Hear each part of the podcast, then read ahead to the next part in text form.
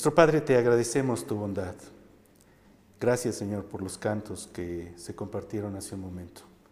Gracias que cada una de estas canciones nos recuerdan la gracia, nos recuerda quién eres tú, quiénes somos nosotros, cuán necesitados estábamos y cuánta gracia y misericordia has tenido de nosotros. Nos recuerda tu amor, tu ternura, tu cuidado, tu atención, tu bondad, Señor. Y aun cuando pasamos momentos difíciles en nuestra vida y situaciones, Señor, muchas veces nos encontramos en dificultades, siempre recordamos que tú estás intercediendo por nosotros y tu gracia no se termina, no se acaba, permanece. Tu fidelidad es inimaginable. Tu palabra una vez dada, dice el libro de Hebreos, que nada puede ratificar, nada la puede, Señor, quitar. Así que venimos ante ti en esta tarde suplicándote que no exista ninguna cosa en el estudio de tu palabra que no traiga solamente gloria a ti. Así que eso es lo que pedimos, que Cristo sea exaltado, Señor. Y dame la capacidad de poder explicar las cosas que están en mi mente y que me has enseñado, poderlo hacer, Señor, con sabiduría. Y que mis hermanos tengan la gracia de escuchar y los corazones estén abiertos y listos para recibir. Te pedimos tu bendición y tu gracia en Cristo Jesús. Amén. ¿Alguna vez ha sentido como que las cosas que le están pasando no las merece? ¿Alguna vez ha sentido como que, híjole, estas situaciones son tan difíciles, tan desastrosas, que de verdad no merezco pasar por aquí? A mí me ha pasado, se lo confieso. el problema es que existe una tendencia en nuestro corazón a entender nuestra relación con Dios desde una forma transaccional. Y para transaccional, no sé si es una palabra, no sé si estoy inventándola, pero estoy hablando en términos de una transacción. A veces nosotros pensamos y decimos, bueno, Dios, yo hago lo mejor trato de ser bueno, trato de ir a la iglesia, trato de comportarme, trato de hacer bien las cosas. Y de todas maneras las cosas me salen mal. ¿No? Y en nuestra mente tenemos esa idea y la idea, la lógica detrás de ese pensamiento es una transacción. Dios debería premiarme por lo que yo hago, ¿cierto? Él debería darme y darme un premio por lo que hago y debería reconocer mi esfuerzo y las cosas que yo hago porque yo me esfuerzo más que otros. Yo trato de ser mejor. Ah, y ese pensamiento es muy fácil en nuestro corazón. Es un pensamiento que está muy metido dentro de nosotros y que fácilmente llega en muchos momentos, particularmente cuando padecemos dificultades. Pensamos en, en nuestra relación con Dios en términos de transacción. Sabe que en la epístola a los Gálatas, que es el libro que quiero compartir con ustedes, y no voy a tener tiempo de exponer el libro parte por parte, así que les pido que me disculpen por eso. ¿sí? Pero la epístola a los Gálatas, algo así está ocurriendo. En la epístola a los Gálatas hay, hay una reacción muy fuerte de parte del apóstol Pablo. No, no existe una epístola que haya sido escrita con tanto sentimiento de urgencia, con tanto sentimiento de la necesidad de aclarar cosas que son demasiado graves y además, si usted me permite, incluso hasta veces con un lenguaje tan duro que puede rayar en la rudeza, lo cual el apóstol normalmente no era así. Cuando usted lee, por ejemplo, y si viene conmigo a los primeros versículos de la epístola de los Gálatas, Pablo comienza de esta manera. Fíjese cómo comienza. Pablo apóstol, estoy en el versículo 1, y ya sabe que estoy leyendo de la única Biblia, traducción verdadera, que es la Reina Valera. Es un chiste, no vaya, a pensar. Dice Pablo apóstol no de hombres ni por hombres, sino por Jesucristo y por Dios el Padre, que lo resucitó de los muertos, y todos los hermanos que están conmigo a las iglesias de Galacia. Gracia y paz sean a vosotros de Dios el Padre y de nuestro Señor Jesucristo el cual se dio a sí mismo por nuestros pecados para librarnos del presente siglo malo, conforme a la voluntad de nuestro Dios y Padre, a quien sea la gloria por los siglos de los siglos. Amén. Y luego dice, fíjese, aquí se presenta casi siempre las fórmulas del apóstol Pablo en, sus introducciones, más o menos son así. Se presenta, hace una especie de doxología, como en este caso está haciendo una especie de doxología, mencionando al Padre, al Hijo, ¿sí? Y luego, normalmente en las otras epístolas, si usted compara esta epístola con las otras, el apóstol entra en cuestiones así como formales, ¿no? de cortesía formal, ¿no? Dice, hermanos, he estado orando por ustedes, los llevo en el corazón, los amo, Están en, en, mí y mis oraciones están siempre presentes y siempre dice cosas y siempre trata como de alguna manera de suavizar y de encontrar algo positivo en los hermanos. En la epístola de los Gálatas no existe eso.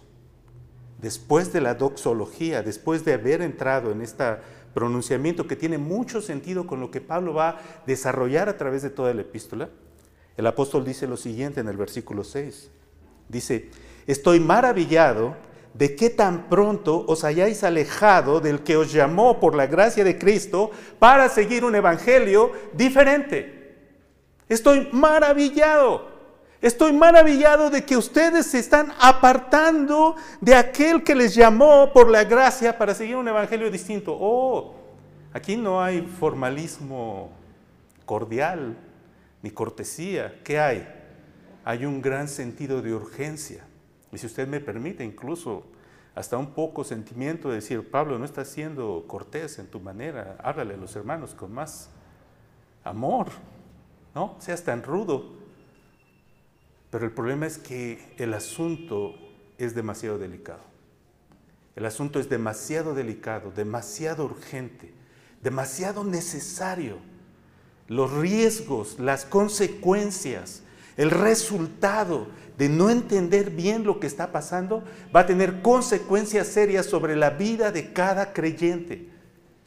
Y esta es la preocupación principal en el corazón del apóstol. Un evangelio diferente. Luego dice, vea que en el versículo 7 dice, no que haya otro. Pablo no está diciendo, no, no hay otro evangelio no existe otro evangelio, no hay muchos evangelios, no hay muchos diferentes evangelios, solo hay un evangelio, no es que haya otro, sino que hay algunos que os perturban y quieren pervertir el evangelio de Cristo. ¿sí? Entonces hay una corrupción del evangelio. El evangelio está siendo corrompido, está siendo mal interpretado, está siendo entendido de una manera incorrecta. ¿sí? Y esto es urgente. Esto es necesario corregir. Y para corregirse no se puede depender ahora de los formalismos corteses. Hay que entrar a la raíz del problema y hay que resolver este problema porque la vida espiritual de cada creyente está en juego. Tan grave es este asunto que Pablo va a usar una palabra que es simple y sencillamente innombrable. En ninguna otra parte encontramos esto. Dice, mas si aún nosotros, en el versículo 8, o un ángel del cielo, vea el sentido de, ¿cómo se dice?, de exageración, ¿no? Es tan fuerte el problema que Papa lo dice, aun si un ángel se te apareciera, ¿sí? Y te anunciare otro evangelio diferente del que les hemos anunciado, y entonces usa esta palabra, sea anatema, palabra fuerte, palabra muy delicada, muy seria. Aquí no está jugando. De verdad, cuando Pablo está usando esta palabra, mis hermanos, Pablo no está jugando. Pablo no se está, ¿cómo se dice? No está tratando de nuevo de entender cortesías, está tratando de llegar a la verdad y usa una palabra profundamente desconcertante y sumamente fuerte. Y si no lo entendieron, y usted sabe que la forma judía de acentuar las cosas es la repetición, ¿sí? ¿Cierto? Dios es santo, santo, santo. Es una acentuación, es, una, es un formalismo judío para enfatizar algo que necesita ser enfatizado. Pues Pablo dice aquí, pues si no ha quedado claro, voy a enfatizarlo por segunda vez. Y en el versículo 9 dice, como antes les hemos dicho, también ahora lo repito. Si alguno os predica diferente evangelio del que habéis recibido, sea anatema. qué significa esta palabra? ¿Cuál es el significado de la palabra anatema? ¿Sí? La palabra anatema Básicamente, mis hermanos, significa una sentencia, una condenación.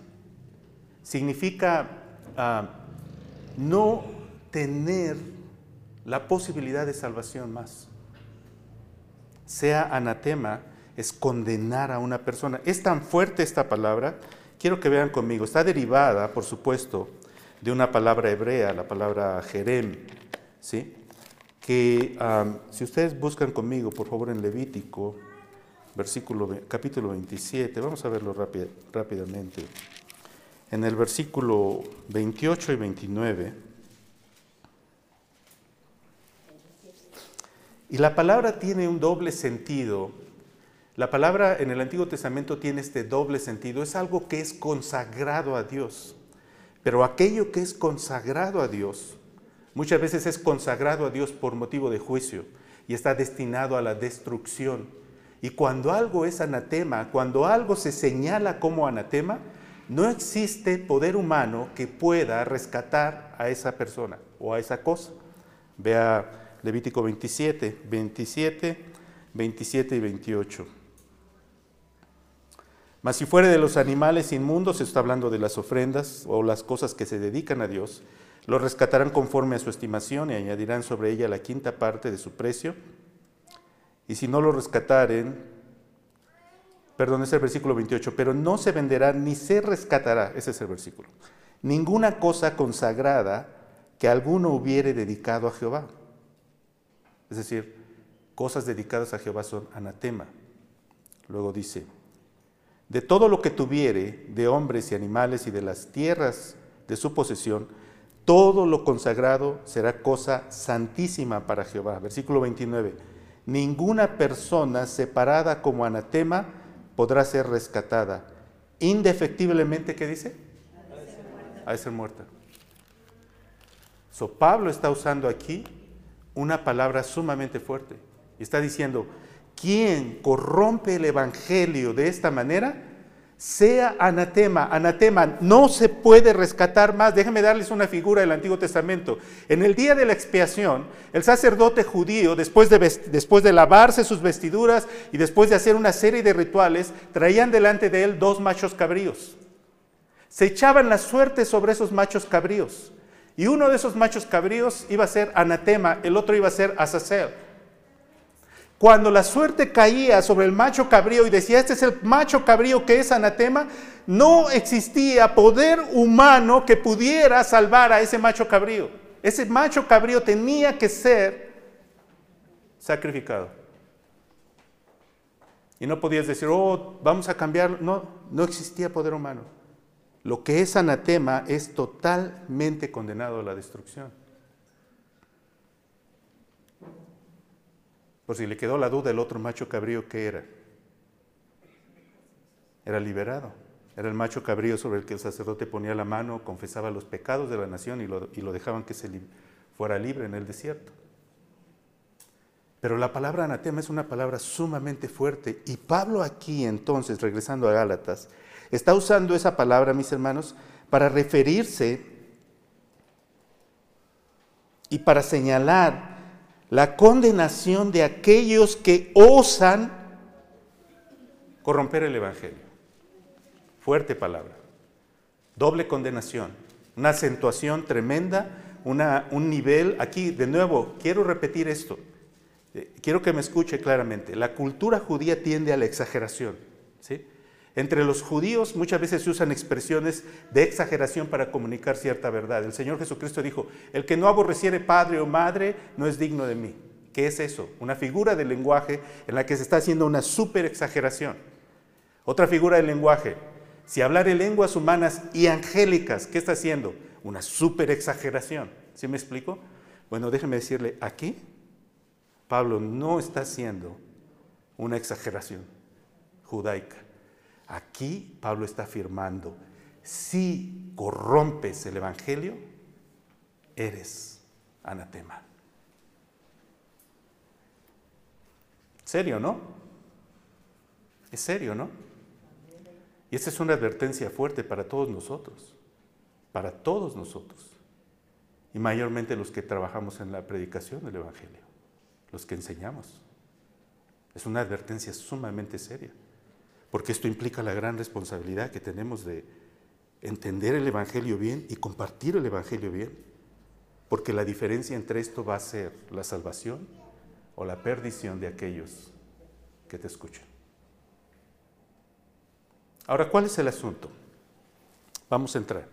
Vamos a entrar en los detalles y les voy a dar un poquito de información, lo siento si es, si es mucha información, voy a tratar de ser lo más breve que pueda, pero necesito ponerles todos estos detalles para poder entender el contexto del problema, ¿sí? Porque estamos hablando del tema, recuerden, nuestro tema es la corrupción del Evangelio acarrea esclavitud. Ese es el tema. Entonces, la primera cosa que necesitamos entender, hermanos, es que en la iglesia cristiana existió continuamente un conflicto, en la naciente iglesia cristiana existió un conflicto entre judíos y gentiles. Ese conflicto existió siempre. ¿sí? Para darle un poquito de contexto histórico, usted debe entender que los judíos, el judaísmo del segundo templo, y me estoy un poquito para atrás, pero en el, judaísmo del tiempo del Nuevo Testamento, el judaísmo del Señor Jesucristo es identificado como el judaísmo del segundo templo. ¿Por qué del segundo templo? Es el templo que ellos construyeron después que regresaron del exilio. Recuerde que Israel nació como nación, era una monarquía, después se dividió en dos, pero después por su desobediencia, Dios permitió que naciones extranjeras vinieran, los dominaran y los llevaran al exilio. Después de algunos años Dios les permitió regresar. Y cuando ellos, y cuando ellos regresaron, reconstruyeron el templo, ¿sí? Hicieron un templo muy modesto, no comparable con la gloria del templo que Salomón había construido. Pero después, con el paso del tiempo, vino un gran rey, el rey Herodes, que reconstruyó el templo judío, ¿sí? Y entonces se estableció, ¿sí? Una diferente forma de, ah, ¿cómo se dice? O digamos, se formalizó, ¿sí? La religión judía. Y a esto se le conoce como el judaísmo del segundo templo. Se estableció el canon judío, es decir, los libros de la ley, y después se estableció una serie de comentarios rabínicos sobre la ley, la Torah. ¿sí? En este tiempo surgió en Israel ¿sí? un gran conflicto contra los gentiles. Cuando Israel regresó del, exilio, siempre estuvo, casi siempre estuvo bajo el dominio de pueblos extranjeros. Y esto causaba en Israel un gran celo, el ser, como se dice, servidores de pueblos extranjeros. Y el conflicto con esto, y habiendo experimentado el juicio de Dios a causa de su desobediencia, se volvieron muy celosos de sus tradiciones judías, muy celosos.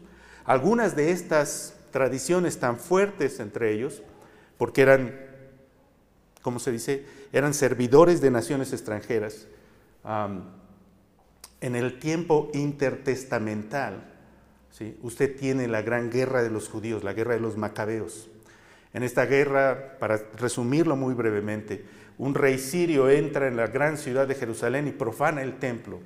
¿sí? Y al profanar el templo, los judíos se levantan ¿sí? y empieza a levantarse una revuelta muy grande porque quieren derrotar a este rey. Y se levanta un partido, el partido del Hasidim. ¿Sabe lo que significa Hasidim? significa los justos, los puros. De este partido surgen varios líderes muy, muy fuertes. La familia de los macabeos, si usted tiene una Biblia católica en casa, lea los libros de los macabeos, ahí está la historia que estoy narrando. Cuando la guerra de los macabeos termina, Israel logra su libertad, vence en la guerra y logra su libertad por, un, por algunas décadas. ¿sí? Es una libertad muy efímera, porque después viene el gran poder romano contra el cual los judíos no pueden hacer nada contra ellos. Llegan los romanos y los romanos entonces quieren controlar a los judíos. Herodes es el gran rey que reconstruye el templo, pero tienen continuos conflictos. ¿Por qué? Porque los romanos quieren poner insignias, quieren poner ah, imágenes de dioses romanos, quieren poner cosas así, y los judíos están en continua revuelta, porque en este tiempo se desarrolla el partido más celoso de la ley judía, que es el partido de los fariseos. Y hay tres características, tres cosas que son las marcas judías. Aquí ya hay un gran celo por el judaísmo. Y estas marcas judías se han, eh, ¿cómo se dice?, acentuado profundamente. ¿Cuáles son esas? La circuncisión, el día del sábado, la ley del sábado, el guardar el día sábado, y las dietas judías. Entre ellas, no comer carne de cerdo, no carnitas, lo siento. ¿sí? Así que no es parte de su dieta. Y entonces en este fenómeno, usted ve a esta nación en continua interacción con naciones extranjeras, ¿cierto? Y esta nación se vuelve una nación muy celosa de estas tradiciones. Después los judíos empiezan a salir, empiezan a emigrar a otros lugares, empiezan a emigrar a lugares en Asia, al norte de África, a Europa, a Roma, ¿sí? Y cuando ellos comienzan a emigrar, en, los lugares donde, donde ellos llegan establecen sinagogas y el poder romano les da cierta libertad. ¿Y qué es lo que un judío hace en esos lugares? no se mezcla con los gentiles. Hace negocios con ellos, pero no tiene interacción con ellos. Hay un odio y hay un resentimiento contra los gentiles. Los gentiles son inferiores, los gentiles son nuestros enemigos, los gentiles nos, nos, oprimen. Los gentiles no guardan nuestras leyes, ¿sí? Y los gentiles comen cosas que son, como se dice para nosotros, abominación. No se circuncidan, no entienden el pacto de Dios y no guardan el día sábado. Continuo conflicto, continuo conflicto. Ahora, pero la religión judía tiene cierto atractivo. Entre esta, a esta se le llama la diáspora judía, es decir, cuando los judíos comienzan a salir, en muchos lugares donde el judaísmo se establece, se, hace, se vuelve atractivo para otras personas. Y hay personas que quieren venir a ser parte de la religión judía, personas no judías que quieren formar parte de esa religión. Entonces, Tienes a los simpatizantes, la gente que empieza a simpatizar con las ideas del, judaísmo. Cuando alguien comienza a ser un simpatizante, comienza a ser un prosélito del judaísmo, entonces uno de los símbolos para hacer a alguien prosélito era el bautismo.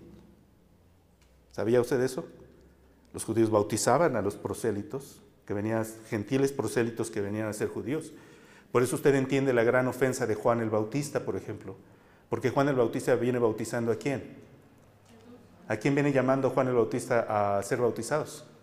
A los judíos. Pero ese rito es para quién? Para los gentiles que se están convirtiendo al judaísmo. No sé si me explico. Es una gran ofensa. Por eso la predicación de Juan es, no empiecen a decir que nosotros somos hijos de Abraham, porque Dios puede levantar a Abraham, mi hijo, de estas piedras. Ah, prácticamente Juan el Bautista les está diciendo, ustedes están fuera del pacto de Dios, es una ofensa para los judíos. La predicación de Juan lo es. Pero digamos que un gentil está tan interesado en el judaísmo que quiere venir a ser parte ya del judaísmo. En primer lugar, un gentil nunca puede ocupar el mismo nivel de privilegio que un judío dentro de la religión judía. Pero si desea hacer eso, entonces tiene que hacer la última gran señal. ¿Qué cosa es? La circuncisión. Se entiende que un prosélito ya guarda el día sábado y ya mantiene las dietas judías. Pero el último, el último rito es la circuncisión. Ese es, el rito. ¿Se entiende hasta aquí? ¿Voy bien, hermanos? ¿O les di muchas, mucha información? Díganme sí o no, háganme así con la cabeza porque si no, ¿ok? Porque ahora voy al, otro asunto. Entonces, este es el panorama del judaísmo del segundo templo. Es un judaísmo que piensa, ¿cuál, es, ¿cuál es la gran preocupación del judaísmo? ¿Cuál es la gran preocupación de la religión judía? ¿Quién es justo? Dice el Salmo 15, ¿quién subirá al monte del Señor? ¿Quién? ¿Quién va a subir al monte del Señor? ¿Cuál es la respuesta? El limpio de manos y corazón puro, el que no ha elevado su alma a cosas vanas ni jurado con engaño, él recibirá bendición. Y justicia del Dios de salvación. ¿Qué está diciendo? Este es el justo. La preocupación de la religión judía es quién es justo. El judaísmo del segundo templo, el Hasidim, los que hicieron la revolución contra los sirios y que después desarrollaron el partido de los fariseos, ellos están dispuestos a contestar esta pregunta diciendo, nosotros somos los justos, nosotros somos los celosos de guardar la ley de Dios, Nosotros somos los que hemos entendido la ley de Dios. Nuestras, nuestras muchas disputas y controversias rabínicas han codificado la ley de Dios. Han podido descifrar exactamente qué es lo que Dios quiere en sus mandamientos y tan era tan rigurosa, era tan detallada la manera como pensaban sobre la ley de Dios, que existían más de 600 cláusulas para entender la ley del sábado. ¿Cuántos pasos puedes dar para llegar a un lugar en el día sábado?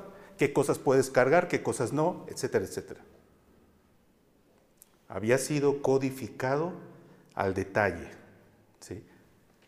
La ley de Dios. Entonces usted entiende que cuando el Señor Jesucristo viene, ¿con quién tiene sus contiendas? ¿Con quiénes, con, quiénes son los conflictos continuos del Señor? Con los fariseos y escribas, ¿no? Cuando Jesús dice, vine a llamar, a llamar pecadores, no a justos, ¿a quién se está refiriendo? A ellos. Entonces usted entiende que aquí hay un conflicto ya. ¿Sí? Bien. Viene la iglesia. Comienza la iglesia cristiana. El Señor resucita, después de haber sido puesto en la cruz. La gran gloria, la gran victoria, la resurrección, todo lo maravilloso que, hay, que ahí ocurre, ahí está el momento. ¿sí? Y entonces el Señor les dice a sus discípulos, ustedes van a recibir poder y me van a ser testigos. ¿En dónde? Jerusalén, Judea, Samaria, que son los medios hermanos, ¿sí? Es decir, un judío podía medio tolerar a un samaritano, había un odio tremendo entre judíos y samaritanos, pero por lo menos había ciertos lazos. Pero luego el Señor dice, hasta lo último de la tierra. So, el entendimiento es que el Evangelio tiene que ser proclamado a todo mundo. Pregunta, ¿proclamaron ellos el Evangelio a todo el mundo? ¿Sabe cuántos años pasaron para que el Evangelio fuese predicado a una persona no judía. Y sabe que cuando se le predicó a esta persona no judía, Dios tuvo que intervenir porque no lo habían entendido, porque no les caía el 20. Pasaron 10 años, 10 años aproximadamente, en que la iglesia estuvo creciendo y el Evangelio se predicaba única y exclusivamente a personas de origen judío. Solamente. Todos esos en Pentecostés que venían, recuerda que en Pentecostés empezaron a hablar otras lenguas y dijeron, nosotros les oímos hablar en las lenguas que nacimos. ¿Quiénes son estos? Son judíos que nacieron en otros países. Y porque nacieron en otros países hablan otros idiomas. Y vinieron en peregrinación a Jerusalén para el día de la fiesta de Pentecostés. Y oyeron a esta gente nativa de Jerusalén o de, o de Israel hablarles en sus idiomas. Pero todos eran judíos todos. Después comienzan a predicar los samaritanos, pero como dije, Jesús también predicó a los samaritanos. Entonces, en cierta manera, es un poquito, ¿sí? A jalar, ¿sí? La carreta, pero dices, ok, Jesús también predicó a los samaritanos, predicamos a los samaritanos. Pero no fueron los apóstoles quienes fueron a los samaritanos. ¿Quién fue? Fue uno de estos hombres que ordenaron como diáconos. Felipe ya que empezó a predicar. Cuando llegó el momento en que Dios había determinado que ellos comenzaran a predicar el Evangelio con los gentiles, Dios tuvo que intervenir directamente, mostrándole al apóstol Pedro una visión. La visión que Pedro vio, Dios le mostraba varios animales, animales que no les permitido a un judío comer. Y Dios le dice, levántate y come. Y Pedro le dice al Señor, nunca cosa inmunda ha entrado en mí. Y Dios le dice, lo que yo he purificado, tú no lo llames tú inmundo. Y esto ocurre tres veces. Y entonces tocan a la puerta. Y vienen a llamar a Pedro porque un centurión romano ha visto en una visión que Pedro viene y le comparte y le está llamando y le está invitando a que entre a su casa. Primer problema, judío no entra en la casa de una persona gentil. ¿Sí? Hay una serie de cosas, no hay ese contacto. El judío puede tener contacto con los gentiles en el comercio, en las relaciones, en ciertos aspectos, en ciertos espacios, pero no entras en su casa. Recuerda cuando Jesús sanó aquel ah, siervo del centurión y que Jesús iba camino a la casa y el centurión le mandó decir, no soy digno que entres en mi hogar. ¿Recuerda eso? Ahí está la tradición. El centurión sabía que pedirle a Jesús que entrara en su casa era de alguna manera, este, ¿cómo se dice?, transgredir las normas de su religión. Él dice, no necesitas entrar, allá donde estás di la palabra. Y Jesús dice, no he encontrado mayor fe en Israel. Entonces el apóstol Pedro entra en la casa de, de Cornelio y muchos vienen con Pedro. ¿Y qué vienen, qué vienen haciendo estas personas judías? Vienen preguntando y diciendo, ¿qué estás haciendo? ¿Qué estás haciendo entrando en, la casa de un centurión? Y Pedro dice, estoy obedeciendo la revelación del Señor. Y Pedro entra en la casa de Cornelio y comienza a predicar el Evangelio. ¿Sabe lo que ocurre? El Espíritu de Dios viene sobre Cornelio y su familia de la misma forma que el Espíritu vino el día de Pentecostés. Y entonces cuando ven eso y están todos los acompañantes de Pedro, ven esta situación, Pedro les dice, ¿alguno va a impedir que sean bautizados estos a quienes Dios les ha dado la promesa del Espíritu como a nosotros? Y en ese día Cornelio y su familia se bautizan. Gloria a Dios. ¿Sí? Es el primer no judío. Quiero que piensen esto. Ese, ese, ese, ese hombre le representaba a usted y me representaba a mí porque no creo que aquí en la iglesia Iztlahuaca o Toluca haya muchos judíos. A ver, ¿cuántos judíos hay? Levanten la mano. O sea, si Pedro no hubiese entrado en la casa de Cornelio, hermanos, no estaríamos aquí. Pero él entró y fue ahí obedeció. ¿Sí? después Pedro da parte a, los, a, los, demás apóstoles y, están maravillados. todos están maravillados. O sea, o sea que Dios también va a salvar a los gentiles. Esa es la pregunta. ¿También a ellos les ha dado arrepentimiento para salvación? Es una pregunta, no lo pueden entender. Es como, no entiendo esto. ¿Sí? Ahora, ¿podría usted decir, ah, entonces comenzaron las misiones a los gentiles? No. No. No. No, no, no comenzaron las misiones a los gentiles. No hicieron esfuerzos para alcanzar a los gentiles. No salieron a buscar a los gentiles para predicarles el Evangelio. ¿Sabe quién lo hizo? El Señor. ¿Sabe lo que ocurrió? Una gran persecución. Ocurrió una gran persecución de los judíos contra los cristianos en Jerusalén y tuvieron que salir. Y tuvieron que ir y donde quiera que iban en los caminos le predicaban a todo mundo y le hablaban del mensaje de salvación en Cristo.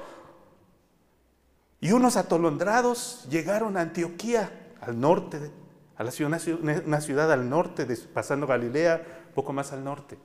Llegaron ahí y dice, y le predicaron a los griegos. Yo creo que no sabían lo que estaban haciendo. Pero ¿sabe qué pasó? Que se empezaron a convertir. Y esa iglesia de Antioquía fue la primera iglesia donde se comenzó a predicar a judíos y a gentiles. Y hubo una explosión. Hubo una explosión. Después vino Bernabé.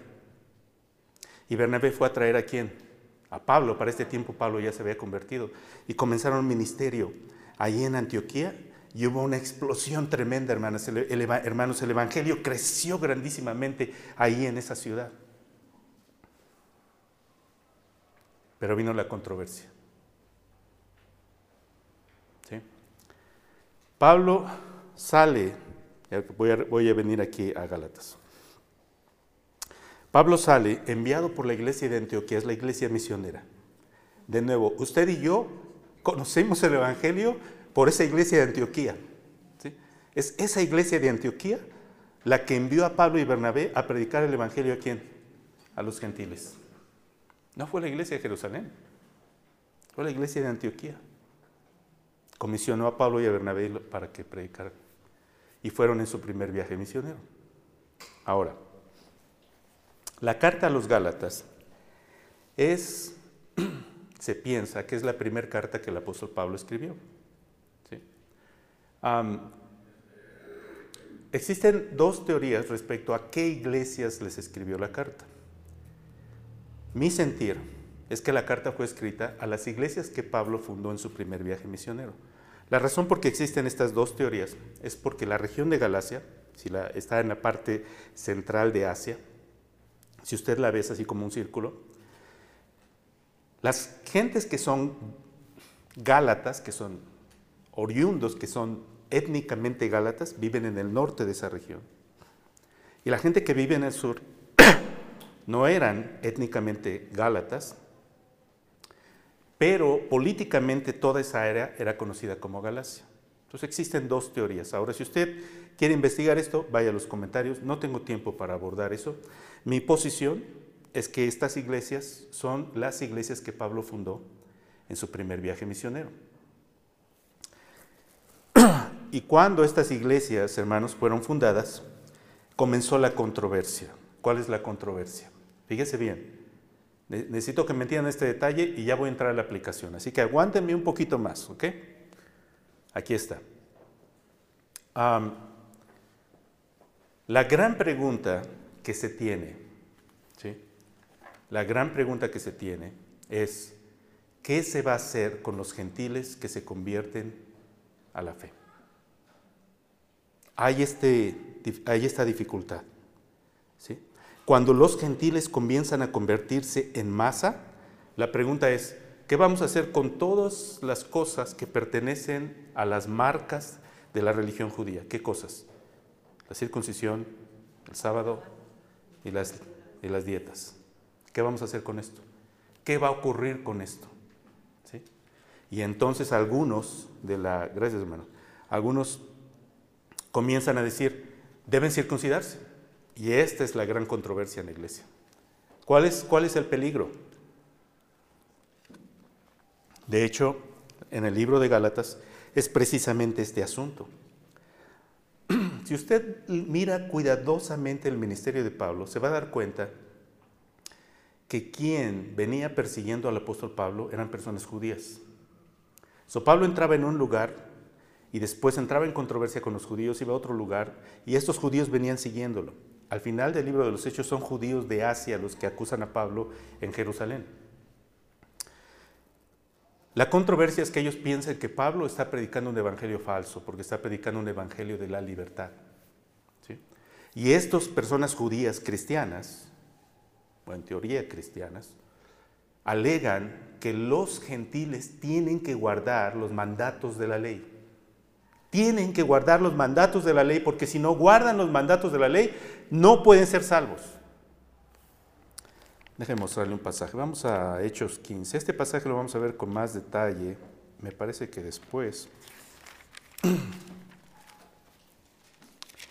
En Hechos 15 comienza la, o, se establece la controversia. Déjenme ver cómo está aquí mi, mi plan. Ya. Dice en el versículo 1, dice entonces algunos que venían de Judea, esto es, esto es después de que Pablo regresa de su viaje misionero, su primer viaje misionero, la controversia se da en la iglesia de Antioquía. ¿sí? Y en el versículo 1, recuerde, aquí Pablo ya regresó de su viaje misionero, están en Antioquía. Dice, entonces algunos que venían de Judea enseñaban a los hermanos, si no os circuncidáis conforme al rito de Moisés, no podéis ser salvos. Como Pablo y Bernabé tuviesen una discusión y contienda no pequeña con ellos, se dispuso que subiesen Pablo y Bernabé a Jerusalén y algunos otros de ellos a los apóstoles y a los ancianos para tratar esta cuestión. Hermanos, lo que se está debatiendo aquí, fíjese bien, lo que se está debatiendo aquí ¿sí? es si los gentiles van a ser prosélitos del judaísmo. Lo que se está debatiendo aquí es, ¿es el cristianismo una secta más entre el judaísmo? Como lo son los fariseos, o los saduceos, o los celotes, o los esenios. Si ellos establecen, si los apóstoles establecen que cada gentil tiene que convertirse al judaísmo porque tiene que guardar estas tres marcas ¿sí? del judaísmo, entonces los creyentes en Cristo vienen a ser prosélitos del judaísmo. Eso es lo que está en juego aquí. Es un asunto serio. ¿sí? Los apóstoles llaman entonces a todas las partes en conflicto, tienen este gran concilio en Jerusalén y finalmente en el concilio de Jerusalén presentan todos sus, ¿cómo se dice? sus argumentos. Pablo y Bernabé hablan de lo que vivieron en su primer viaje misionero, de cómo Dios estaba bendiciendo a los gentiles con salvación. Pedro habla de su experiencia con Cornelio y se levanta el gran anciano de la iglesia de Jerusalén, Santiago, y finalmente da el veredicto. ¿Y cuál es el veredicto? Que no se va a obligar a los gentiles a circuncidarse o guardar las obras de la ley. ¿Sí? Muy bien. Pareciera como que eso resolvió el problema pero realmente no. Voy, a, voy a ir ahora a Galatas, pero un par de cosas más. ¿Por qué le digo que no? Porque aunque eso pareciera que fue una determinación de los apóstoles y que y, creemos y estamos seguros que los apóstoles, todos los apóstoles estuvieron de acuerdo y actuaron de acuerdo de esta manera, siempre hubo grupos ¿sí? judaicos, cristianos, que empujaron por estas ideas.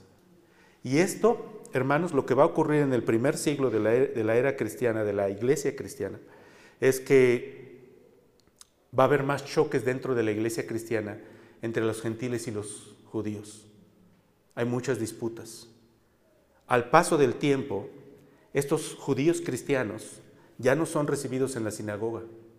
Cuando usted lee el libro de Hebreos, por ejemplo, el libro de Hebreos está escrito en el, en el contexto de que estos judíos ya no son aceptados en su propia nación y es una exhortación para que no renuncien a Cristo.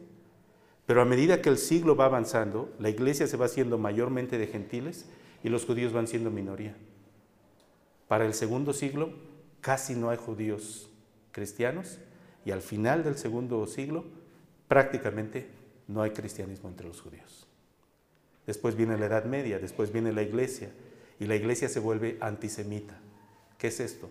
En contra de los judíos. ¿Quiénes son los responsables de haber crucificado a Jesús? Los judíos. So hay que perseguirles, hay que maltratarlos, hay que hacer todo esto. Y el cristianismo desaparece por completo entre los judíos. ¿Se da cuenta de los alcances de, esta, de este problema? ¿Sí? Muy bien, ¿los aburrí con muchos detalles? ¿Es demasiado? ¿Sí? Ok. Muy bien. Ahora, entonces, en Gálatas, en estas iglesias que Pablo fundó en su primer viaje misionero, llegan estos personajes que empiezan a decirle a los creyentes, tienes que guardar los mandatos de la ley. Si no guardas los mandatos de la ley, no puedes ser salvo. Y los Gálatas empiezan a abrazar esas ideas y empiezan a aceptarlas. Y no solamente eso, comienzan a dudar de la autoridad del apóstol. Porque a final de cuentas, los doce en Jerusalén fueron los que Jesús estableció, ¿cierto? Pero Pablo, Pablo estuvo con los doce. Entonces el argumento es, tú ni siquiera eres un apóstol. Por eso ve que cuando comienza la epístola, ahora sí, tienen sus Biblias, venga conmigo, vamos a estar viendo versículos ahí. Cuando comienza la epístola, Pablo dice, Pablo apóstol, no de hombres ni por hombres, sino por Jesucristo y por Dios el Padre que lo resucitó de los muertos. Se da cuenta que aquí él está estableciendo su autoridad apostólica para decir, yo puedo expresar y decir lo que el Evangelio verdaderamente significa porque el Evangelio me fue confiado a mí. Vea el versículo 11. Mas hermanos, les hago saber que el Evangelio anunciado por mí no es por hombre, no es según hombre, perdón, pues yo ni lo recibí ni lo aprendí de hombre alguno, sino por revelación de Jesucristo. El Evangelio que Pablo predica vino directamente de quién? del Señor Jesucristo. ¿sí? Y entonces Pablo va a hablar de su relación con los apóstoles en el capítulo 1, este, va a expresar cómo fue a Jerusalén y tuvo compañerismo con los apóstoles y acordaron que ellos iban a ir a los gentiles y los apóstoles a los judíos y todo esto estuvo en orden. ¿sí? pero Pablo está diciendo, mi autoridad no depende de Jacobo, ni de Pedro, ni de ninguno de ellos, mi autoridad depende de quién? El Señor Jesucristo. Ahora, ¿cuál es la preocupación?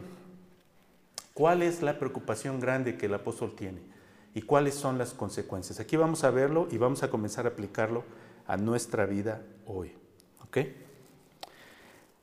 El problema, mis hermanos, es que si nosotros hacemos a un lado el Evangelio de la gracia y comenzamos a añadir obras al Evangelio, aparte de negar la obra de Cristo y de rechazar la obra de Cristo, estamos cayendo en esclavitud. Por eso el tema es la corrupción del Evangelio acarrea esclavitud. ¿Qué esclavitud? ¿De qué esclavitud está hablando? Déjenme describírselo. Así que voy a ir paso por paso. Y si quiere apuntar estos puntos, sería bueno que los apuntara. El legalismo conduce a la esclavitud. El legalismo es la idea de que nosotros tenemos algo que ofrecer a Dios. Por eso mi pregunta al principio del sermón. Le dije, ¿alguna vez piensa que usted ha recibido algo que no merece? Y cuando usted piensa de esa manera, usted está pensando en términos de transacción. Dios, yo te doy esto, tú tienes que recompensarme porque yo merezco algo mejor. La idea del legalismo es yo tengo algo que ofrecer a Dios. Yo puedo ofrecer algo a Dios. Yo puedo con mis obras perfeccionar o ofrecer o hacer algo para agradar a Dios. Yo puedo hacer algo para ganar el favor de Dios y que Dios me vea con buenos ojos y entonces me dé aquellas cosas que yo quiero. Pablo dice que eso es esclavitud, pero ¿sabe qué? Es una actitud tan fácil en el corazón del ser humano. Sobre todo como un con un pueblo como el nuestro. Nosotros, mexicanos, tenemos que luchar por cada cosa en la vida. ¿Cierto o no? ¿Qué cosa es gratis? ¿Qué cosa? ¿No? Cada cosa que tenemos en la vida, tenemos que luchar fuerte por eso. Aún, aún en nuestra propia casa, aún por el amor de nuestros padres. Estamos compitiendo con nuestros hermanos por ver quién puede ganar el favor de los padres, porque el amor no se da libremente, el amor hay que, hay que ganarlo de alguna manera. Es decir, el amor es una transacción. ¿Entiende a dónde quiero ir? El amor es una transacción. Entonces esta idea de la gracia es una idea muy ajena a nuestro carácter. Es una idea muy lejos de nuestra forma de ser, de pensar. Porque nosotros entendemos que todo hay que ganárselo. Aún hasta el robo es ganarlo. Aún hasta robar es ganar algo. ¿Por qué? Porque cuando estás robando te estás arriesgando, estás arriesgando, ¿no? ahora sí, como decimos en México, te la estás jugando, ¿no? Porque sabes que si te cachan o te agarran las consecuencias va a ser terrible. Es decir, nada es gratis. Todo es una transacción.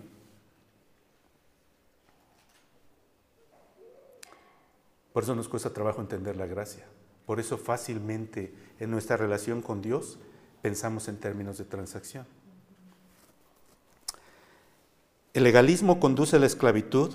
En primer lugar, el apóstol me parece que hace este argumento. Es porque es un rechazo de la gracia. En el 2.21, voy a leer pasajes salteados, así que por favor síganme. Dice, no desecho la gracia de Dios, pues si por la ley fuese la justicia, entonces por demás Cristo murió. Si fuese posible, como dice el judaísmo del segundo templo, si fuese posible que una persona obedeciera perfectamente los mandatos de Dios, entonces esa persona podría ganar la salvación, entonces no era necesario que Cristo muriera, porque si uno lo puede hacer, entonces cualquiera lo puede hacer. ¿Sí me explico? Entonces, en el momento que tú estás aceptando que añadir a la gracia de Dios tus obras para confiar en ellas para salvación, es desechar la gracia. Por eso no podemos, por más que la gente a veces hace esfuerzos de tratar de encontrar hermandad con el catolicismo, no podemos aceptar las doctrinas y la doctrina de la salvación del catolicismo. ¿Por qué? Porque el fiel católico, aunque el, catolicismo habla de la gracia y habla de la gracia salvadora, el fiel católico tiene que completar la gracia haciendo obras.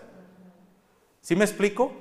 Tú tienes que hacer algo Porque si no haces algo, no puedes tener la salvación.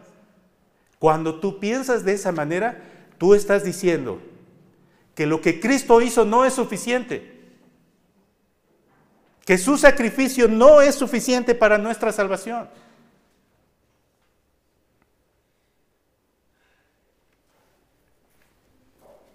Déjame preguntarte, ¿alguna vez has pensado que cuando te portas bien tienes el favor de Dios y cuando te portas mal no? ¿Alguna vez te levantas y dices, wow, hoy de veras, qué bien me porté? Dios ha de estar contentísimo conmigo, ha de estar regocijándose. Y ha de estar diciendo, ¿no ves a mi hijo? Mira cómo está. Ya, ha de ser como el justo Job, ¿verdad? Mira nada más. Pero hay días en los que estamos y decimos, wow, no, hoy no, hoy no. ¿Qué hay detrás de eso? ¿Qué hay detrás de eso? El pensamiento de que son nuestras obras lo que acarrea el favor de Dios. ¿No es eso? Déjame preguntarte, ¿no es eso lo mismo que el fiel católico? Que está tratando de hacer obras para completar lo que le falta. ¿No es eso acaso minimizar la obra de Cristo? Déjame decirte una cosa. Cuando nuestro Señor murió en la cruz, Él exclamó y dijo, consumado es. En la cruz es la, es la transacción perfecta, la única transacción. Y déjame decirte esto, la salvación sí es por las obras, pero no por las tuyas, las del Señor Jesucristo. ¿Sí? Y cuando Él fue a la cruz, Él dijo, consumado es. Eso significa está completo, está perfecto, está terminado. Nada más necesita agregarse. Porque cuando Él estaba muriendo en la cruz, ocurrió el gran intercambio. Me gusta esa canción, no sé si ustedes la cantan, hermano. En el gran intercambio, yo soy un pecador que merezco la condenación. Mi castigo se lo lleva a Él. Él es castigado en mi lugar. Y yo soy revestido de su justicia. ¿Sí? La gracia está completa. Pero el legalismo rechaza la gracia. El legalismo menosprecia la fe. Vea en el capítulo 3, versículos 2 y 3. Pablo les dice, en el versículo 1, les dice, oh Gálatas insensatos, ¿quién les fascinó para no obedecer a la verdad? Ante cuyos ojos Jesucristo ya fue presentado claramente como crucificado. Esto solo quiero saber de vosotros, dice Pablo. Fíjate, la, dureza, la rudeza con la que está hablando, pero es un sentido de urgencia. No lo mires como que qué duro es Pablo, no. Está entendiendo que esto es demasiado serio para tratarlo a la ligera. Esto solo quiero saber, ¿recibisteis el Espíritu por las obras de la ley o por el oír con fe? En última instancia, la demostración última y completa de que una persona verdaderamente ha venido a la vida y a la salvación es la presencia del Espíritu en esa persona. Y si el Espíritu vino por la fe, entonces Pablo dice, tan necios sois, habiendo comenzado por el Espíritu, ahora vais a acabar por la qué? Guarde bien este pensamiento porque voy a necesitar este concepto para el domingo. La carne aquí, cuando Pablo cita la carne en Gálatas, está hablando de tu esfuerzo por perfeccionar la gracia a través de tus buenas obras. ¿Sí? Guárdenlo ahí. Lo más terrible de esto en el capítulo 5 es que el legalismo conduce a la esclavitud porque el legalismo, y voy a usar una palabra que podría hasta ser una herejía, ¿sí? Ven el versículo 2. He aquí yo, Pablo, os digo que si os circuncidáis, ¿qué es la circuncisión? Marca del judaísmo, ¿sí? Y estos querían circuncidarse ahora porque les dijeron, estos judaizantes se tienen que circuncidar. Y Pablo les dice, si se circuncidan, de nada les va a aprovechar Cristo. ¿Ves esa palabra aprovechar? Esa palabra aprovechar significa a tener alguna ventaja, alguna bendición, alguna cosa, pero tiene una connotación interesante. La palabra puede significar nulificar, anular. ¿Sabes lo que, es, lo, ¿Sabes lo que eso significa? Que el poder más grande de la salvación, la gloria más grande de la salvación, la obra gloriosa de, que nuestro Señor hizo por nosotros. Pablo dice en, el libro de Efesios, dice que nosotros no entendemos la grandeza de la supereminente grandeza del poder que habita en nosotros. Dice, y de entender el amor de Cristo y de entender la anchura, la altura, la profundidad. Es decir, Cristo es un poder salvador inimaginable, grandísimo, total, completo, absoluto, que va a anteponer y que va a vencer sobre toda cosa. Y no existe nada que pueda nulificar. Pero Pablo aquí les está diciendo, si ustedes se circuncidan, no les va a aprovechar, lo van a nulificar. Y en el versículo 4 se los repite. De Cristo os desligasteis. Esa palabra desligasteis tiene más o menos la misma idea. Los que por la ley os justificáis, de la gracia habéis caído. Es tremendo tener a Cristo tan cerca y perderlo. Ahora, ¿cómo ¿Cómo una persona hace esto? ¿Cómo tú y yo podemos caer en este error? Vemos que los Gálatas cayeron en el error porque ellos comenzaron a creer que guardando la ley iban a perfeccionarse, ¿cierto? Pero ¿cómo tú y yo podemos cometer ese error hoy? La primera cosa, hermanos, es que si nosotros permitimos que nuestro corazón se reafirme la confianza en nuestro propio esfuerzo y en nuestro propio valor moral. Yo soy una buena persona. Yo soy mejor que otros. Yo sé más que otros. Yo hago más que otros. Dios, tú deberías darme lo que yo merezco no esto que me está pasando. Esto debería ser para el hermano tal, la hermana tal. Ellos sí se merecen esto. Pero yo, ¿qué hay detrás de eso? ¿Sabes? Para poder entender la gracia, necesitas entender cuán caído estás. Eso lo voy a hablar en la segunda sesión. Y necesitas entender tu condición delante de Dios. Pero cuando tú empiezas a afirmarte de esta manera, tú ya no eres un pecador que ha recibido misericordia. Tú ya eres un justo que merece que Dios le bendiga. en el capítulo 3, en el versículo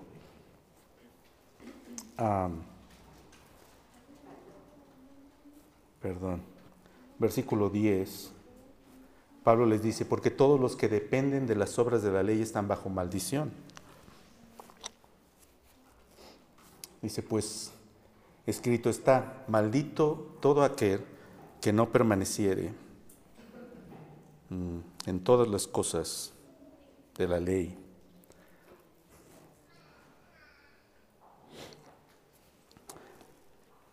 La persona que actúa de esta manera, cuando empezamos a caer en el legalismo, empezamos a establecer nuestra propia moralidad. Y empezamos a establecer una serie de reglas. Fíjense bien lo que les voy a explicar. No estoy diciendo, quiero que me entiendan bien lo que voy a decir. No estoy diciendo que en la vida cristiana no hay mandamientos. No me malinterprete. Voy a hablar de la relación del creyente con la ley el domingo. Pero cuando nosotros comenzamos a codificar la gracia, cuando nosotros empezamos a establecer reglas de cómo debe actuar el verdadero cristiano, de cómo debe, de cómo debe ser, cómo se debe vestir, ¿sí? cómo debe hablar, cómo debe caminar, cómo debe agarrar la Biblia, qué cosa debe usar, qué cosa puede hacer o no hacer.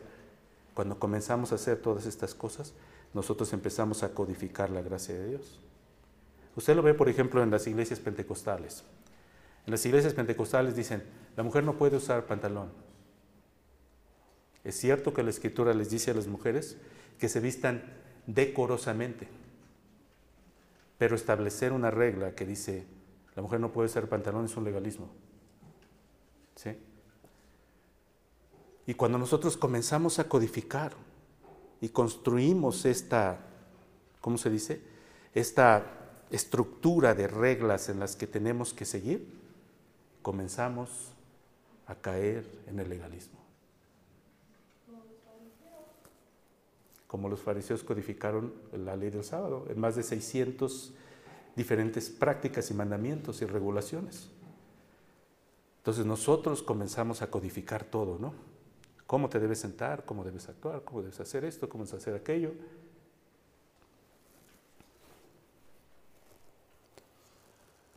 Pero lo muy interesante es que muchas veces establecemos nuestra propia moralidad. Esto, esto es muy interesante, porque la gente a veces, en el mejor de los casos es la ley de Dios lo que está siguiendo, pero la verdad es que muchas veces no es la ley de Dios, sino es tu, tu interpretación de la ley de Dios. Y en otros casos no es siquiera la ley de Dios, es tu propia moralidad.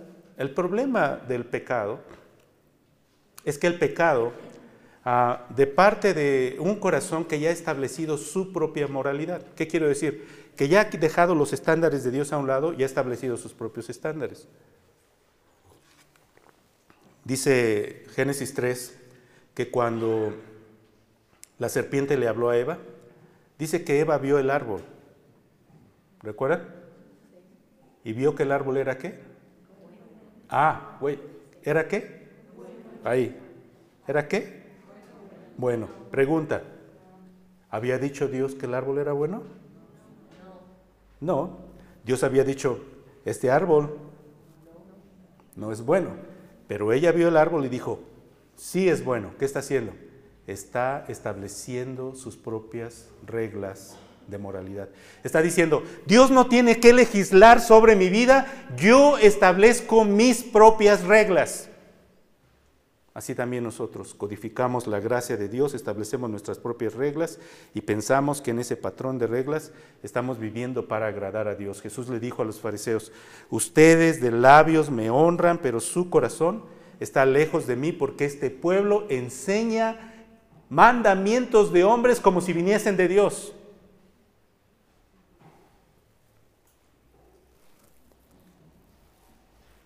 Déjenme ver.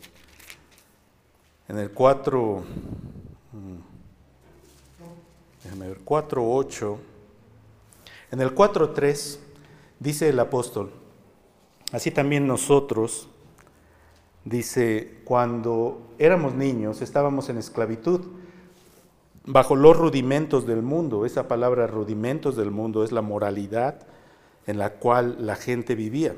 Pablo compara la moralidad del judaísmo con la moralidad de los incrédulos y las pone a las dos en el mismo nivel. Porque en el versículo 3 está hablando de los judíos, pero en el versículo 8 les dice, ciertamente en otro tiempo no conociendo a Dios, servíais a los que por naturaleza no son dioses mas ahora conociendo a Dios, o más bien siendo conocidos por Dios, ¿cómo es que os volvéis de nuevo a los débiles y pobres rudimentos, a los cuales os queréis volver a esclavizar? Guardáis los días, los meses, los tiempos y los años. Me temo de vosotros que haya trabajado en vano con vosotros. Hermanos, os ruego que os hagáis como yo, porque yo también me hice como ustedes. Codificar la gracia de Dios, convertirla en los rudimentos del mundo. Pensar que si hago estas prácticas voy a ser perfeccionado. Si vivo de esta manera, es la manera correcta de hacerlo. Un par de cosas más. ¿Cuál es el problema? Que cuando una persona establece estas codificaciones y estas reglas, siempre termina fallando sus propias reglas. El ser humano siempre traiciona aún sus propias reglas de moralidad, aún sus propios estándares, su propia moral, sus propias ideas, todo ser humano ha transgredido, aunque no sea la ley de Dios, aunque sean sus principios, los principios que le enseñaron a la familia, todo ser humano termina transgrediendo esas mismas reglas, sea lo que sea. ¿Cuál es la razón? La razón es que estamos en la esclavitud. ¿Sí?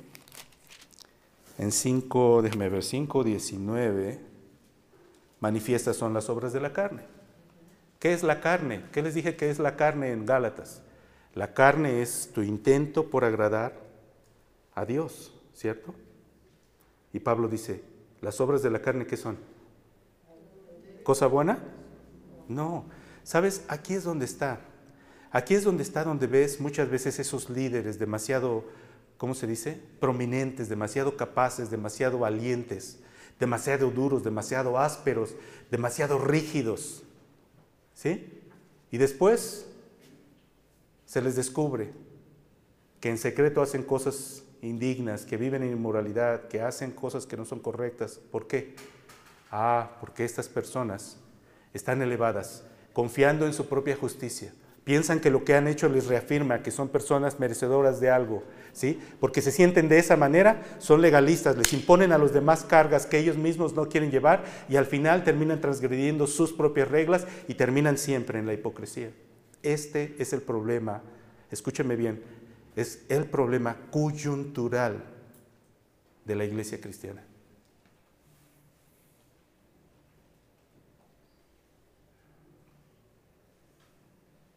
¿Por qué, ¿Por qué somos hipócritas? Porque somos legalistas, que no entendemos la gracia. No hemos entendido la gracia. Estamos en esclavitud, porque sabes, ¿sabes qué ocurre, mi hermano, mi hermana? Que cuando tú estableces estas reglas, ¿verdad? Ahí están las codificaciones de lo que es ser un buen cristiano, ¿no? Esto es lo que es un buen cristiano y luego terminas fallándolas. ¿Qué ocurre en tu mente? ¿Qué pasa en tu corazón? Dos cosas. ¿Sabes qué ocurre? Culpa. Hay culpa, hay sentimientos, hay remordimientos. Y la culpa te lleva también a la incertidumbre. Wow, ¿seré o no seré? ¿Estaré de verdad en la gracia o no? ¿Soy creyente o no lo soy? Porque continuamente estoy mirándome a mí mismo y estoy mirando la manera como actúo y confiando en las cosas que hago, pensando que eso es lo que me va a demostrar quién soy y qué soy. Y no me di cuenta cuando eh, comencé a cambiar mi forma de pensar y ya no estoy dependiendo de la obra perfecta que Cristo hizo en mi favor, estoy dependiendo de las cosas que yo hago y estoy confiando en lo que yo hago y en mi propio alcance. Pero esto es incertidumbre. Esto es culpa. ¿Qué dice Pablo en Romanos 7? Romanos 7 dice, me deleito en la ley de Dios y quiero vivir la ley de Dios, pero encuentro una ley en mí que se revela y termino haciendo lo que no quiero, miserable de mí. Hay argumentos respecto a de qué está hablando Pablo, está hablando de sí mismo, está hablando... Yo creo que Pablo está hablando de esta vida en la carne, porque la vida en la carne siempre está viviendo en este ciclo de culpa, de incertidumbre y de hipocresía. Porque en la, lucha tienes que mostrar ante los demás. Porque aquí está, aquí está la parte de la esclavitud. La esclavitud, la esclavitud es precisamente este aspecto, el continuamente vivir bajo la acusación de la ley. En la siguiente sesión les voy a explicar esto, porque la ley es inflexible. La ley de Dios es inflexible. Entonces, vivir bajo la acusación de la ley produce culpa e incertidumbre. Es una esclavitud. Ahora, como tenemos esta incertidumbre, la persona que, busca esto está buscando alguna manera de sentirse aprobado. ¿Y a dónde va a buscar esa manera? Dios no va a aparecer para decirte, oh, estás aprobado. No, Dios no va, te va a premiar por tus esfuerzos. No va a hacer eso. ¿En dónde lo vas a encontrar? Lo vas a buscar en otras personas. Busca la aprobación del hombre. Ve el versículo 10 del capítulo 1. Dice Pablo, pues busco ahora el favor de los hombres o el de Dios.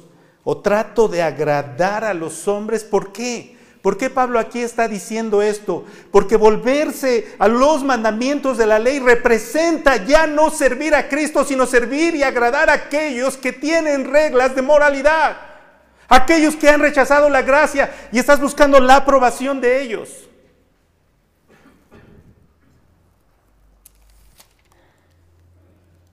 Capítulo 5, versículo 7. Ya voy a terminar, hermanos, ténganme un poco de paciencia. Dice, vosotros corríais bien, ¿quién os estorbó para no obedecer a la verdad? Esta persuasión no procede de aquel que os llama, un poco de levadura leuda toda la masa. Busca la aprobación del hombre, esclavizado a la opinión de otros. Otros se enseñorean de él. Ve el versículo 17 del capítulo 4. Es muy claro esto. Pablo les dice, hermanos, estos falsos maestros, este falso maestro que los está perturbando, el versículo 17, tienen celo por ustedes, pero no para bien, sino que quieren apartaros de nosotros para que ustedes tengan celo por ellos. ¿Qué buscan los manipuladores espirituales? ¿Qué buscan los que, los que juegan este juego legalista? ¿Qué es lo que buscan? ¿Qué es lo que quieren? ¿Qué es lo que desean? Controlar a otros. Usar estos argumentos para tener control y dominio sobre otros. Infundir temor sobre los demás. Tener autoridad por intimidación. No me malinterprete. Los líderes en la iglesia son autoridad y la iglesia es una entidad importante y cada creyente tiene que ser parte de la iglesia. Pero los líderes que intimidan, que, manipulan, que amenazan, que son legalistas, están dañando a su cuerpo y tienen a su gente esclavizada.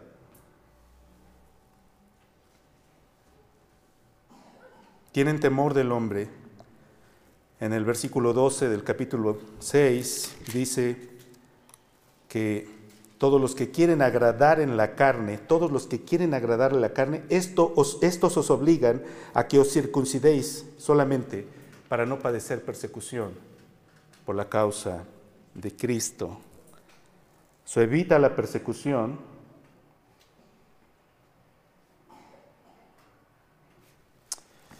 Perdón, hermanos. Capítulo 2, versículo 12. En el versículo 12 dice del capítulo 2 dice que cuando Pablo se reunió con Jacobo y Pedro en Jerusalén, dice que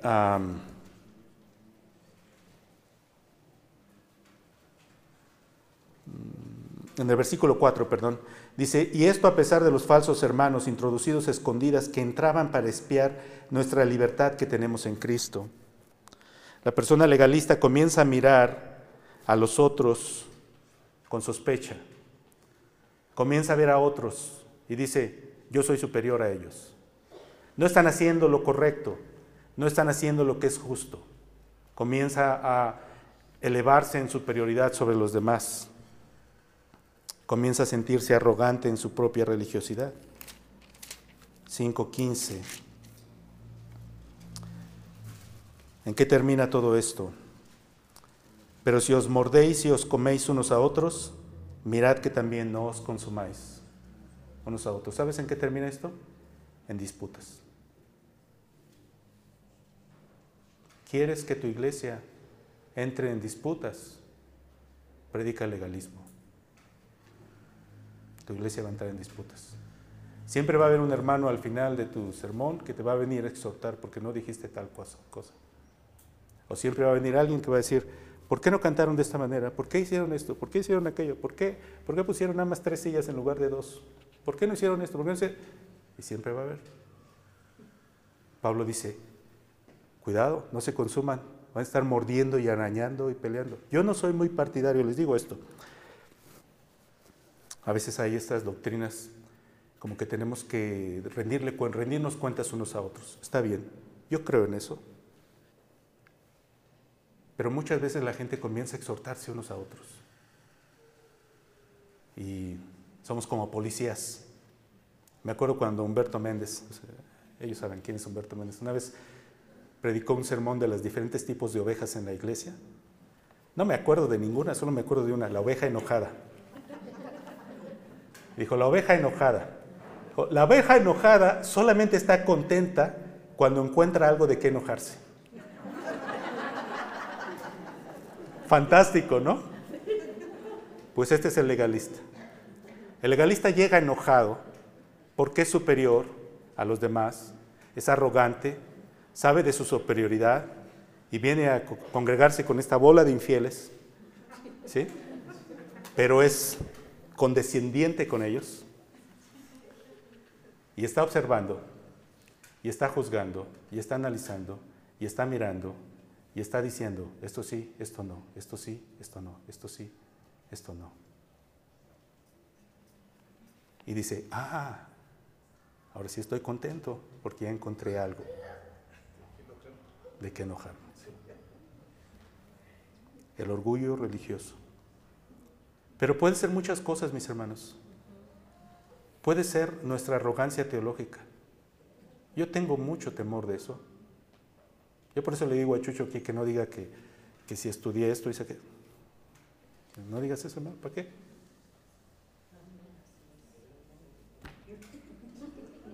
¿Que eso nos hace algo más que alguien? O yo estudié en el Master Seminary. Hermanos, pónganme una alfombra para entrar. ¿Qué es eso? ¿Qué es eso? Oh, esos pobres pentecostales no saben nada. ¿De verdad? ¿Piensas que Dios no obra en su misericordia también a través de ellos? No, no estoy aceptando la doctrina pentecostal. ¿eh? Tiene muchos problemas. Estoy en contra de este sentimiento de superioridad que me hace pensar que soy mejor que nadie. Cuando vas a la calle y miras al pordiosero que está ahí tirado en la esquina, déjame preguntarte, ¿te sientes mejor que él? Cuando entras en la iglesia y ves a tus hermanos, ¿te sientes mejores que ellos? ¿Sabes qué dice Pablo aquí? Cuando alguno fuere sorprendido en el versículo, en el capítulo 6, dice, ustedes que son espirituales, restáurenle con espíritu de mansedumbre. ¿Por qué les está diciendo esto? Porque el legalista, cuando exhorta a otro, no está buscando el bien de esa persona, está buscando enseñorearse de esa persona, sentirse superior y destruir, dañar, herir, lastimar. Cuando voy a decirle a un hermano algo que tengo que exhortar, tengo que hacer dos cosas. Primero tengo que pensar en mí. Y la segunda pregunta es, ¿lo estoy haciendo porque amo a mi hermano? ¿O lo estoy haciendo porque me siento superior? Ya encontré algo, cómo hacerlo sentir inferior. Pero al fin del día, mis hermanos, el legalismo es esclavitud. ¿Por qué?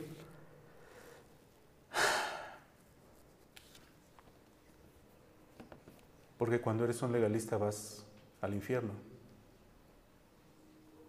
Porque estás confiando en tu propia bondad. ¿Y sabes para qué sirve tu propia bondad? ¿Sabes para qué sirve? Para nada. Ni la tuya ni la mía. No sirve para nada. Si te estás hundiendo en el mar y te agarras de ese pedazo de palo, te vas a ir al fondo. Por eso, por eso Pablo fue duro, por eso fue áspero, por eso era urgente, por eso era necesario, porque los creyentes en esclavitud han nulificado la gracia. Y no existe una tragedia más grande que tener a Cristo y no poder aprovecharlo. No la hay. ¿Oramos? Señor, venimos delante de ti. Yo al predicar estas cosas a mis hermanos, tú sabes, Señor, que lo hago con temor y temblor. Porque he reconocido muchas ocasiones en mi vida en que yo mismo he caído en estos patrones, juzgando a otros, menospreciando, sintiéndome superior, actuando de una manera indigna y me he descubierto que muchas veces en mi relación contigo he querido que tú, que tú me des cosas que yo pienso que merezco. Y te pido perdón. Confieso delante de ti que cuando he hecho eso he minimizado tu gracia y, y he nulificado a Cristo.